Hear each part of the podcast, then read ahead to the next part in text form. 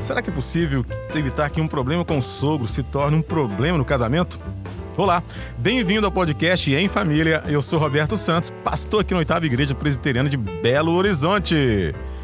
E hoje nós temos dois convidados especiais aqui conosco para falar desse tema, duas pessoas maravilhosas. Aliás, temos três, né? Temos três, aliás. Desculpa, tem três aqui no estúdio. Nós temos aqui o Pedro, tem o Carol, tem o Wellington. E nós vamos começar agora a falar sobre sogro. Dois lidam muito perto e o terceiro também já está lidando com isso. Isso é muito dom, né? É isso aí!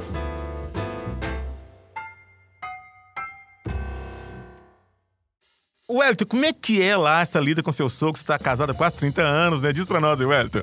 Vai lá. Casado há... Falta 10 dias para mim fazer um ano de casamento. Parabéns, Wellington. Obrigado. Mas é uma, é uma lida muito boa, pastor. É, eu lembro quando a primeira vez que fui conhecer meus sogros, né? Foi muito engraçado porque o meu sogro ele tem um, um, um jeito um pouco mais sério. Ele aparenta um, um lado mais sério, mas era o contrário. Ele era mais alegre do que eu imaginava. Minha sogra sempre foi um doce, é, sempre me apoiou muito, sempre me ajudou muito. E assim, é um relacionamento muito positivo. Claro que nós temos que entender que tem que ter um distanciamento, né? Não pode ser a mesma Sim. família. Se torna uma outra família, né? Uhum, muito mas, bem, velho. Mas isso é muito legal, porque ela entendeu muito bem isso, né? A gente tem um relacionamento muito próximo, mas também, claro, que cada um na sua família e nós continuamos seguindo. Isso é muito legal. Wellington, valeu. Você falou assim que ele é muito mais do que aquilo que ele aparentava, positivamente. Carol, diz para nós aí como é que é lidar com os sogros, né? Especialmente a sogra, Carol. Vai lá. Pastor, é legal porque eu acho que é uma descoberta depois do casamento. Durante o namoro é, é diferente, né? Você vai na casa dos seus sogros, mas é um relacionamento diferente. É, nós vamos fazer agora quatro meses de casados. Então, Parabéns, estamos... Carolina! Uh! Estamos aprendendo, estamos ainda no, no início da caminhada. Sim. E para mim é um relacionamento muito diferente do relacionamento é, da questão dos sogros durante o namoro, porque poxa vida, eu levei, né, o menino da casa e da mesma forma ele me levou da casa do meu pai. Aham. Então, assim, é, acho que tem que ter um equilíbrio entre, olha, você não é mais dessa família, igual o Wellington falou, você não é mais dessa família. Agora, você continua sendo dessa família, mas você, você é líder de outra família agora, ou eu, no caso, sou auxiliar do, do meu marido, né? E ver a questão também das diferenças. Eu acho que nos sogros você vê muita diferença de, de criação criação dos filhos. Ah, Aí você começa a entender, acho que você começa a entender, ah, você tem essa característica por causa da sua criação. Sua família de sua origem. Sua família te criou assim. Uhum. Acho que olhando para os sogros você entende muitos comportamentos do cônjuge. Não, Carol, que palavra show de bola. Você percebeu? E olha assim, se você olha lá para a origem, você vai compreender agora o que você tem como resultado, não é verdade? Pois é, gente. Será que a Bíblia fala sobre sogro, Carolina? Será que a Bíblia fala sobre sogro, Pedro e Wellington? Olha só.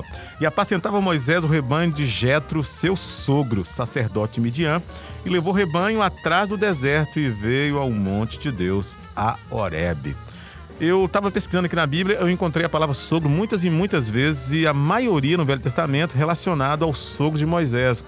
E era um, foi um homem crente, um homem atuante, um homem muito sábio que orientou Moisés na condução daquele aquele enxame de gente, né, aquele universo de pessoas é, saindo de um local para outro, de um país para outro, atravessando o deserto.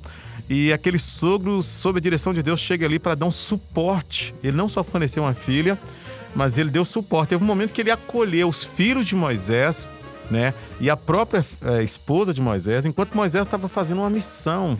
Eu acho lindo a atuação é, desse sogro, mas a verdade é que nem sempre é assim. O que é que então você que me escuta agora e nos escuta precisa saber sobre esse relacionamento com sua sogra e com seu sogro? Bom, vou dar umas dicas então para vocês aí.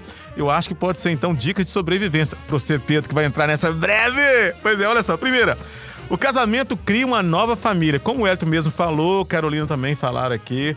É, agora eu sou do meu amado, o meu amado é meu, eu sou da minha amada, a minha amada é minha, né? Eu tenho que deixar para trás. Deixará, pois, o homem pai e mãe. E é óbvio, né? Sogro e sogra. E ambos tornarão uma só carne. A Bíblia diz que o homem, quando se casa, deve deixar seu pai e sua mãe e se apegar à sua esposa, como Carolina disse.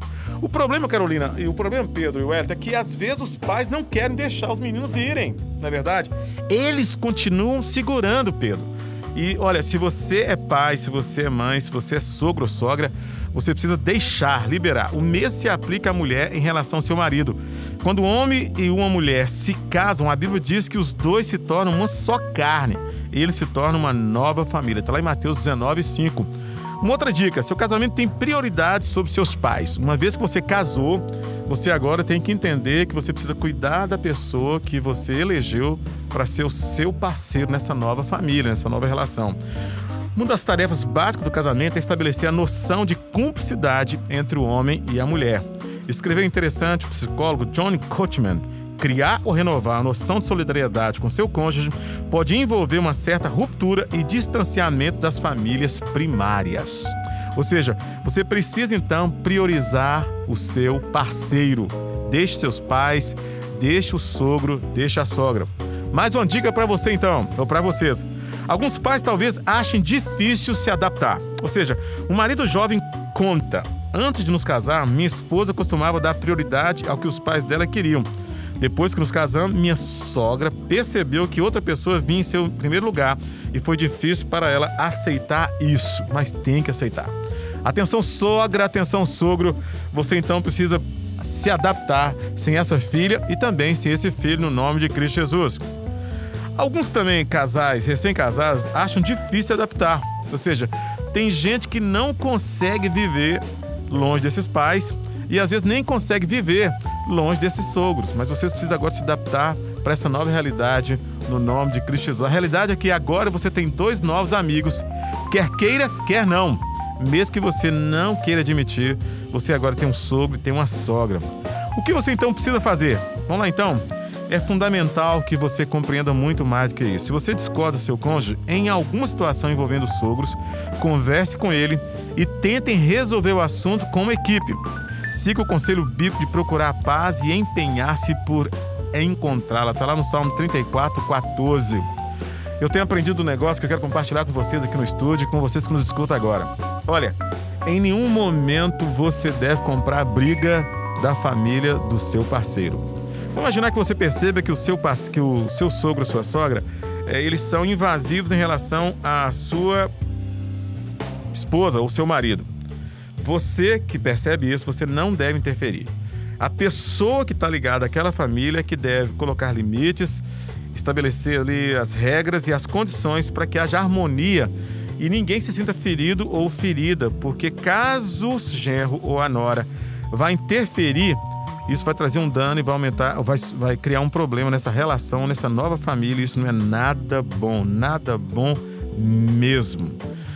Há pessoas que não conseguem é, ficar longe dos filhos, as sogras, a pais, aliás, né? E eu quero que você entenda que os seus filhos precisam agora viver a vida deles. Eles precisam ter a experiência deles. Eles precisam crescer nessa nova caminhada de vida familiar no nome de Cristo Jesus. É fundamental que você deixe que esses meninos te convidem para a casa deles, mas você não deve se oferecer. E se você então é aquele ou aquela que convida seus filhos ou sua nora para almoçarem com você, por favor, não imponha isso como condição. Isso não é saudável nem em nenhum momento é fundamental que você fale assim: olha, aqui vai ter comida toda semana. Quando vocês quiserem vir, se vocês quiserem vir, vocês serão bem-vindos. Mas não exija que esse filho leve essa esposa e nem exija que essa esposa leve esse marido para sua casa. Você que é sogro, você que é sogra. Aliás, se você quer ir na casa deles, pergunte se você deve.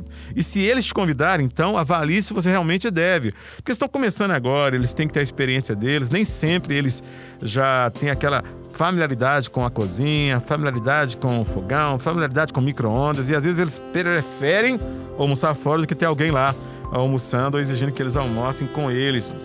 Dica para você: já pensou em orar pelos seus genros? Aliás, pelo seu genro ou pela sua nora?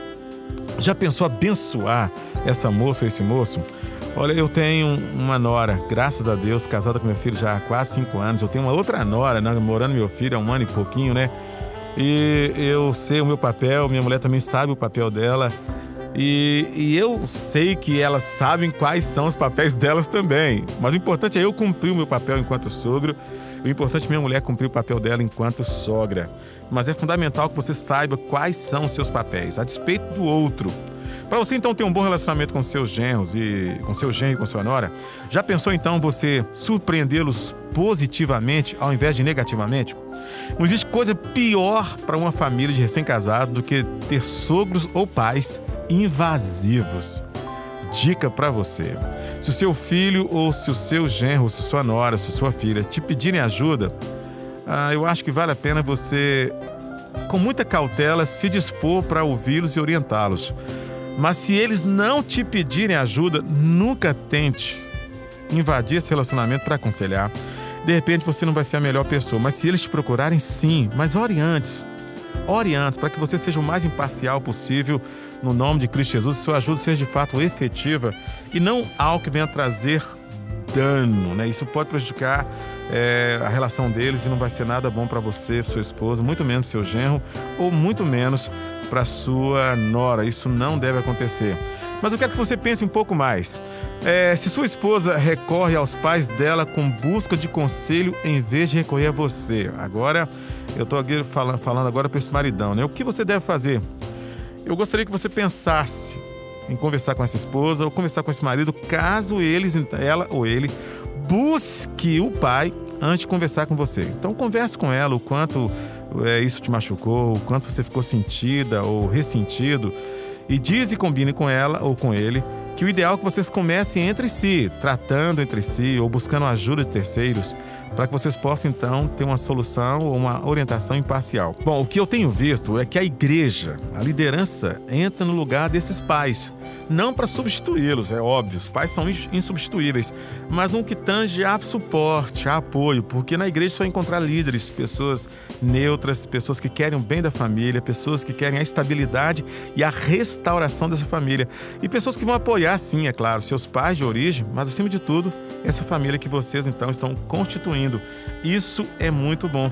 Quando eu olho para a palavra de Deus, eu encontro alguns versículos que podem nos encorajar. Por exemplo, 1 Coríntios capítulo 10, 24 diz assim: que cada um persiste em buscar não a sua própria vantagem, mas a do outro, da outra pessoa. Quando nós pensamos e falamos em família de origem, sogro e sogra, a gente precisa compreender isso. A esposa deve ter profundo respeito pelo seu marido, está lá em Efésios capítulo 5, versículo 33. E nesse mesmo capítulo, nós somos desafiados, os homens, a amar sua esposa como Cristo amou a igreja. Filipenses capítulo 4, versículo 5 fala que seja a vossa razoabilidade conhecida. Ou seja, concentre-se nas qualidades. Eu quero que você destaque agora o seguinte: essa família te deu esse marido ou essa esposa. Essa família preparou essa esposa ao longo dos anos para que você pudesse entrar nessa família e conquistar essa pessoa que Deus te deu como esposo ou como marido. Essa família te deu suporte emocional, deu suporte emocional para o seu cônjuge. Essa família tem te apoiado e apoiou o seu casamento. Logo, essa família quer o seu bem. Mas claro que às vezes o desejo de ajudar é tão grande que nós trocamos pés pelas mãos e ao invés de ajudar, muitas vezes os sogros podem atrapalhar. Descubra o seu lugar, você que é sogro, você que é sogra, e você que é genro e você que é nora, descubra também o seu lugar. E eu creio que pode sim haver harmonia, como houve harmonia entre Jetro e Moisés. Vale a pena você estudar a relação tão estreita e saudável que esse genro desenvolveu com seu sogro e esse sogro com seu genro. Pois é, você está em dúvida? Mande para nós então sua pergunta, escreva para nós. Nós queremos então trazer aqui esse assunto no ar e quem sabe te dar uns insights aí no nome de Cristo Jesus. Olha, você que está casado, você que vai casar, nós temos um curso de noivos para você que vai casar. Nós temos a, classe de família para você que já está casado. Então vem aprender mais como lidar em família aqui no Em Família. Tem uma pergunta, na verdade. Ah, tem uma pergunta aqui no ar. Vai lá, Pedro. é, aí a gente tá falando aqui dos casados, né? Sim. E aí, e no, no namoro? Quem tá namorando? Ah, legal, Pedro. Aí, o sogro Puxa já vida. pode chamar de sobre sogra? Primeira pergunta. Legal. Né? E, e aí, essa interferência já pode acontecer quando tá namorando? Como é que o, o namorado vai, ou a namorada vai lidar com Pedro, interferências externas? Essas perguntas são pertinentes. Olha, não se tem um hábito mais de chamar as pessoas de senhor, né? Mas todo respeito ao lidar com o pai do seu namorado ou da sua namorada, a mãe ou o pai, isso vai ser muito bom porque vai fazer com que você deixe uma impressão positiva, né? Sogro talvez não vai soar bem, porque sendo hoje os rapazes tão novinhos estão namorando de forma tão, é, de, é, tão cedo, nem eles vão se sentir-se confortáveis pronunciando isso e também o outro em ouvindo isso. Eu acredito que chamar pelo nome de forma respeitosa vai ser saudável. Outra coisa que eu falo também é que quando você chegar numa casa para namorar, atente para aqueles combinados que esses pais já estabeleceram com aquela menina ou com aquele menino. Por exemplo, a questão do horário, a questão dos lugares, a questão da forma, do onde e do como, né? Se você atentar para isso, ainda mais sendo cristão, você vai ganhar confiança não só dessa menina, mas também dos pais dessa menina ou dos pais desse menino, ok? Menino aqui eu estou me referindo a jovens. Porque quando nós nos casamos, nós levamos essa família conosco. E essa família também nos recebe nela. Então, nada mais saudável do que a gente construir esse relacionamento no namoro. Eu acredito que muito daquilo que a gente muitas vezes vivencia no casamento é resultado daquilo que foi pautado, semeado, construído no, no, no namoro. Bem, sim, a interferência sempre haverá dos pais, porque sendo os pais os cuidadores, os genitores, é óbvio, são pais, né? Eles são os responsáveis. Então, esse que chega, ele deve se adequar àquela, àqueles combinados, àquela família. Ele deve se reportar quando tiver uma mudança de planos, para que a relação construída ali, Pedro, e ouvinte, você que nos escuta, seja uma relação muito boa e você não perca, porque não adianta você ganhar a menina e não ganhar os pais da menina. Claro que quando se fala de menina, nós pais, eu não tenho menina, gostaria de ter, mas eu tenho dois meninos, brother, Alf, bola azul, macho. Eu tenho dois, mas Deus nos deu dois. Mas normalmente o pai ele tem um apego muito grande para com a menina, muito grande mesmo. Eu trato algumas meninas que como filhas, né? E nós, pais, temos um zelo muito grande pelos nossos filhos. E o pai, então, muito mais pela filha, né? Então, ganhar a menina e não ganhar os pais da menina não é uma boa jogada. A menos que esses pais, então, resistem, resistam, aliás, e resistam ao relacionamento. E há pais assim, pais doentes, que não conseguem liberar os filhos para um relacionamento. O relacionamento, segundo a direção de Deus, pode gerar assim maturidade. Aliás, é, eu pretendo hoje falar, e você vai participar também comigo, sobre namoro, não é verdade?